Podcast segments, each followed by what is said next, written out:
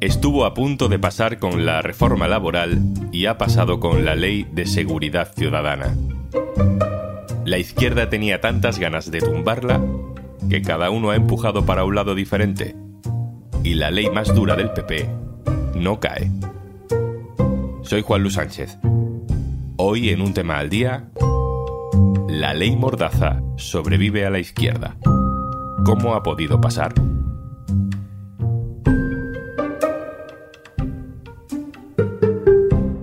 Una cosa antes de empezar. Hola, soy Juanjo de Podimo. Sabes que Podimo es una app en la que puedes escuchar un montón de podcasts de True Crime, conversaciones loquísimas, entrevistas, humor, vamos, un poco de todo. Y por ser oyente de un tema al día, te regalamos 60 días para que puedas escucharlo todo gratis. Entra en podimo.es barra al día y consigue tus dos meses completamente gratis.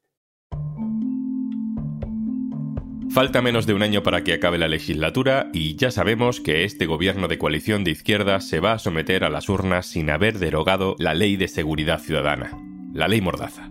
No es que no la haya derogado, es que no la ha podido ni reformar.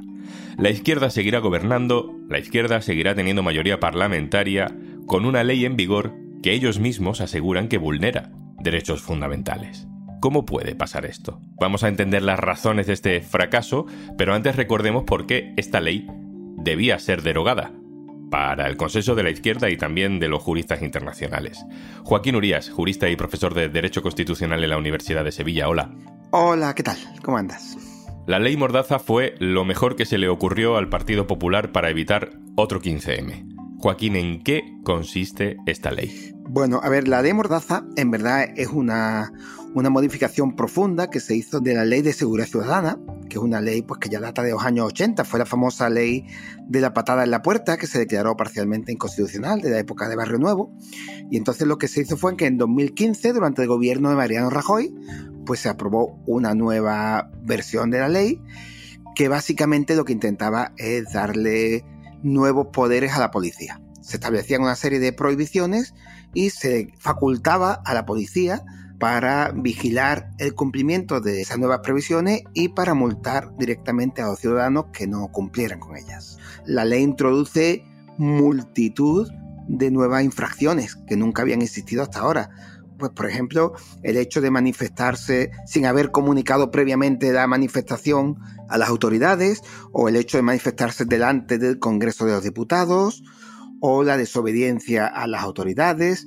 Es decir, hay un montón de conductas que de manera un poco extraña en nuestra legislación se dice, cuando un ciudadano cometa estas conductas y no sea delito, aún así la policía lo puede sancionar. Y según tu análisis, mm, ¿qué implica, qué supone que vaya a seguir en vigor? Que siga en vigor la ley de seguridad ciudadana en sus mismos términos Quiere decir que seguimos estando asustados de que cuando cualquiera de nosotros se encuentra con un policía por la calle, por la noche, o durante una protesta política, o en cualquier momento, el policía te puede amenazar directamente con que simplemente porque tú no le caes bien, va a decir que le ha faltado el respeto, va a decir que no lo has obedecido adecuadamente y te va a imponer una multa contra la que no te puedes defender. Eso lo que hace es desalentar el ejercicio de derechos fundamentales hoy día en España salir a manifestarse para reivindicar sus derechos, organizar cualquier acto de protesta, tiene el límite de que cualquier policía que llegue te puede decir que lo estás desobedeciendo, que le estás faltando el respeto, y entonces tú te asustas y no ejerces tus derechos. Joaquín Urias, muchas gracias. Gracias a ti, un saludo fuerte.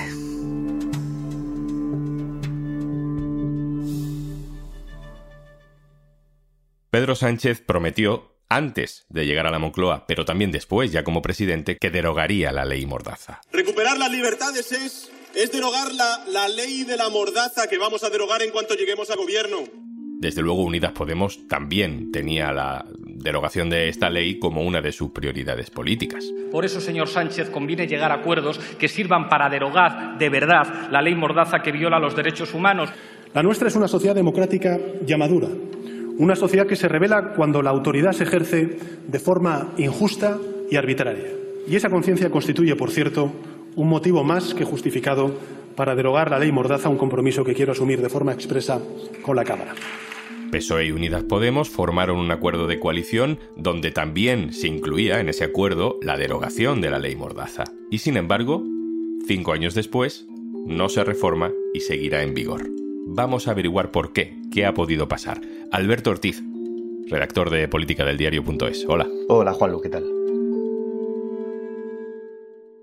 Aquí la clave de la respuesta no está tanto en la voluntad de los socios de coalición, sino en la voluntad o en las condiciones que han puesto los socios parlamentarios, ¿no? Los socios de investidura. Eh, vamos a ir desgranando dónde están los puntos de conflicto. El más mediático son las pelotas de goma, pero hay más. La primera, por ejemplo, relacionada con la autoridad policial, que ya hemos oído que es una de las esencias de esta ley. Eh, ¿Qué fricciones ha habido en ese punto? Sí, eso es. Uno de los artículos que más discrepancias han generado es este que habla de, la desobediencia o la resistencia a la autoridad y que además eh, los socios parlamentarios, Esquerra y Bildu, siempre han recordado que este es uno de los puntos por el que más multas se ponen.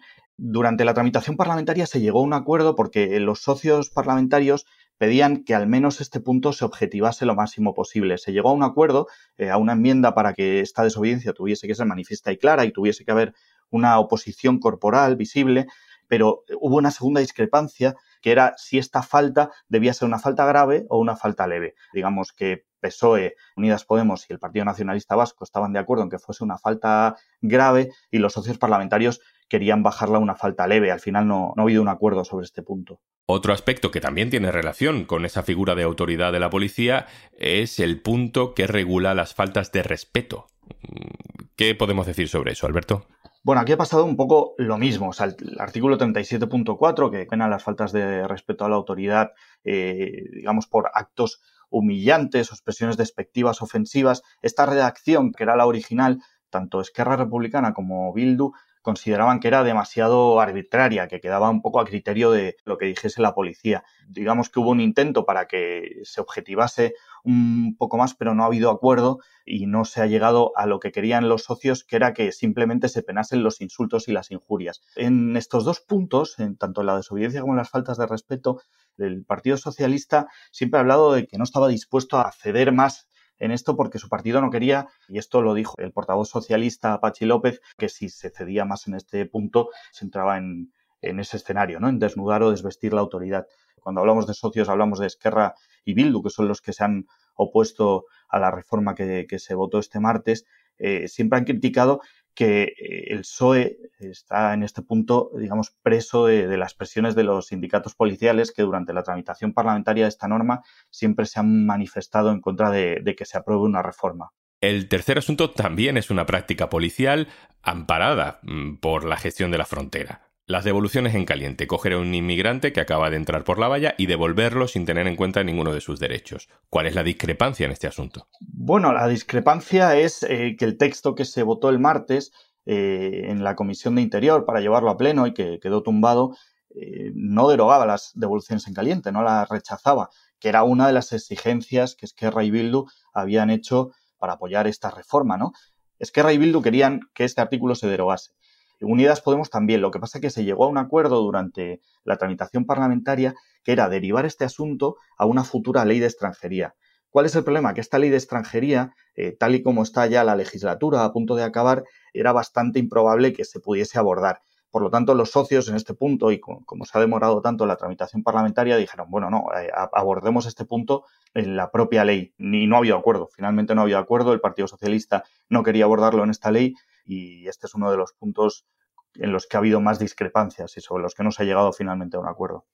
Alberto, y el último tema, el más polémico, el más mediático, al que se agarra Esquerra Republicana y Bildu para vetar el conjunto de la ley, tiene que ver con las pelotas de goma. Bueno, el Partido Socialista ha dicho, sobre todo durante los últimos compases de la negociación, que Esquerra y Bildu estaban poniendo excusas cuando hablaban de pelotas de goma porque ellos decían y sostenían que en el texto que ya habían pactado PSOE, Unidas Podemos y el Partido Nacionalista Vasco, ahí había eh, ya un compromiso para que se elaborase un estudio sobre material antidisturbios. Y ellos decían, en material de antidisturbios eh, están las pelotas de goma. Eh, lo que pasa es que es que Ray Bildu querían que apareciese una mención expresa y exacta a la prohibición de las pelotas de goma.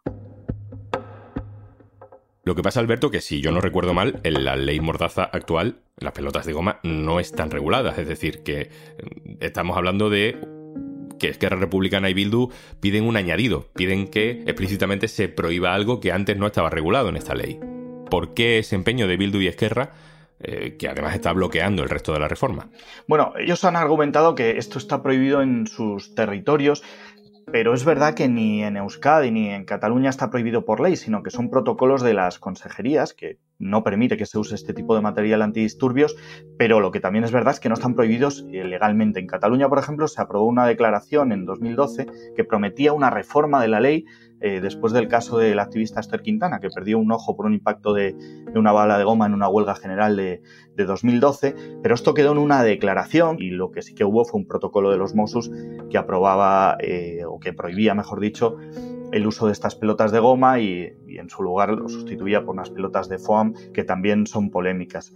Todo este tema de las pelotas de goma tiene además una importancia simbólica para los electorados de tanto de Esquerra Republicana como Bildu por todo aquello de, la represión de las fuerzas policiales del Estado, ¿no? después de, de imágenes, por ejemplo, como las que se vieron el 1 de octubre en Cataluña. Se avecinan elecciones, el 28 de mayo hay elecciones eh, autonómicas y municipales y en Euskadi hay elecciones forales, pero a finales de año también hay unas elecciones generales y los partidos del gobierno han acusado a tanto a Esquerra como Bildu de hacer cierto electoralismo en este punto precisamente porque se acercan estos comicios. Alberto, tenemos tan fragmentado el debate sobre la ley Mordaza que eh, se está generando un choque no solo entre los socios de investidura, los socios parlamentarios de este gobierno, sino que también estamos viendo diferentes corrientes dentro de Unidas Podemos. Por un lado está la parte negociadora de Unidas Podemos, Enrique Santiago, que está de acuerdo con la ley que defiende el gobierno, pero también hay otra parte y le hemos escuchado, por ejemplo, a Pablo Iglesias, que no tiene cargo, pero sí mucha influencia, diciendo que Esquerra Republicana lleva razón. ¿Cómo explicamos esto? Unidas Podemos es un espacio plural en el que hay divisiones en algunos temas y este es un ejemplo. Los ha habido en diferentes asuntos durante toda la legislatura. La negociación la ha llevado Enrique Santiago que en un momento fue más cercano a, la dirección de Podemos de lo que es actualmente. Santiago ha apoyado el dictamen y ha dicho en múltiples ocasiones que está a favor del texto y es más, que por estas dos o tres cuestiones sería un error no aprobar el texto completo en el que el gobierno siempre defiende que hay un 98% pactados. En los últimos días, la parte de Podemos ha empezado a hacer cierta presión al Partido Socialista eh, diciendo que, debería haber hecho algunas cesiones para acercar a Esquerra y a Bildu hacia el acuerdo. ¿no? La discrepancia yo creo que está sobre todo en la atribución de culpas. Unos creen que se debería cargar contra el PSOE por no haberse movido y esta parte, la parte mm, eh, más cercana a Enrique Santiago, pero que allí también están eh, los comuns, por ejemplo, en Comú Podem, Jaume Sens ayer fue muy crítico, creen que, el peso de la culpa debe pasar a, a Esquerra y a Bildu. Bueno, entonces, Alberto, mm, ¿ya está? Es decir, ¿nos vamos a quedar con la ley Mordaza mientras gobierne la izquierda? Eh, parece que sí. Este miércoles Esquerra anunció que iba a impulsar una propuesta para tratar de reactivar la negociación con Unidas Podemos y con Bildu, pero de momento es una declaración de intenciones. Además, parece muy difícil que el PSOE vaya a aceptar en unas pocas semanas, unos pocos meses, lo que no ha aceptado hasta ahora y además queda muy poco tiempo de tramitación parlamentaria porque este año la legislatura está marcada por dos elecciones que van a reducir eh, mucho la, posibilidad de, llegar a pactos en el Congreso. No hay tiempo. Alberto Ortiz, redactor de política del diario.es. Muchas gracias por explicarnos todo esto. Un abrazo. Nada, gracias a ti.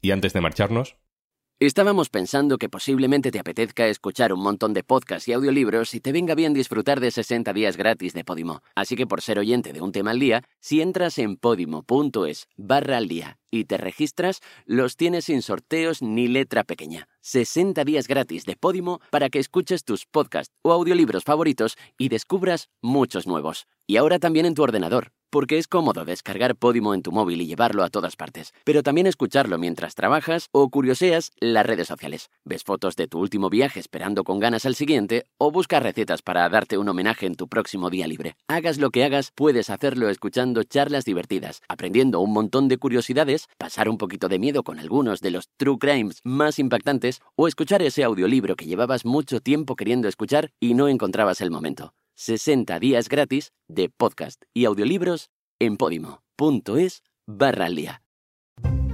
Esto es un tema al día, el podcast del diario.es. Si te gusta lo que hacemos, necesitamos tu apoyo. Hazte socio, hazte socia en el diario.es barra socio. Este podcast lo producen Carmen Ibáñez, Marcos García Santonja e Izaskun Pérez. El montaje es de Pedro Nogales. Yo soy Juan Luis Sánchez. Mañana, otro tema.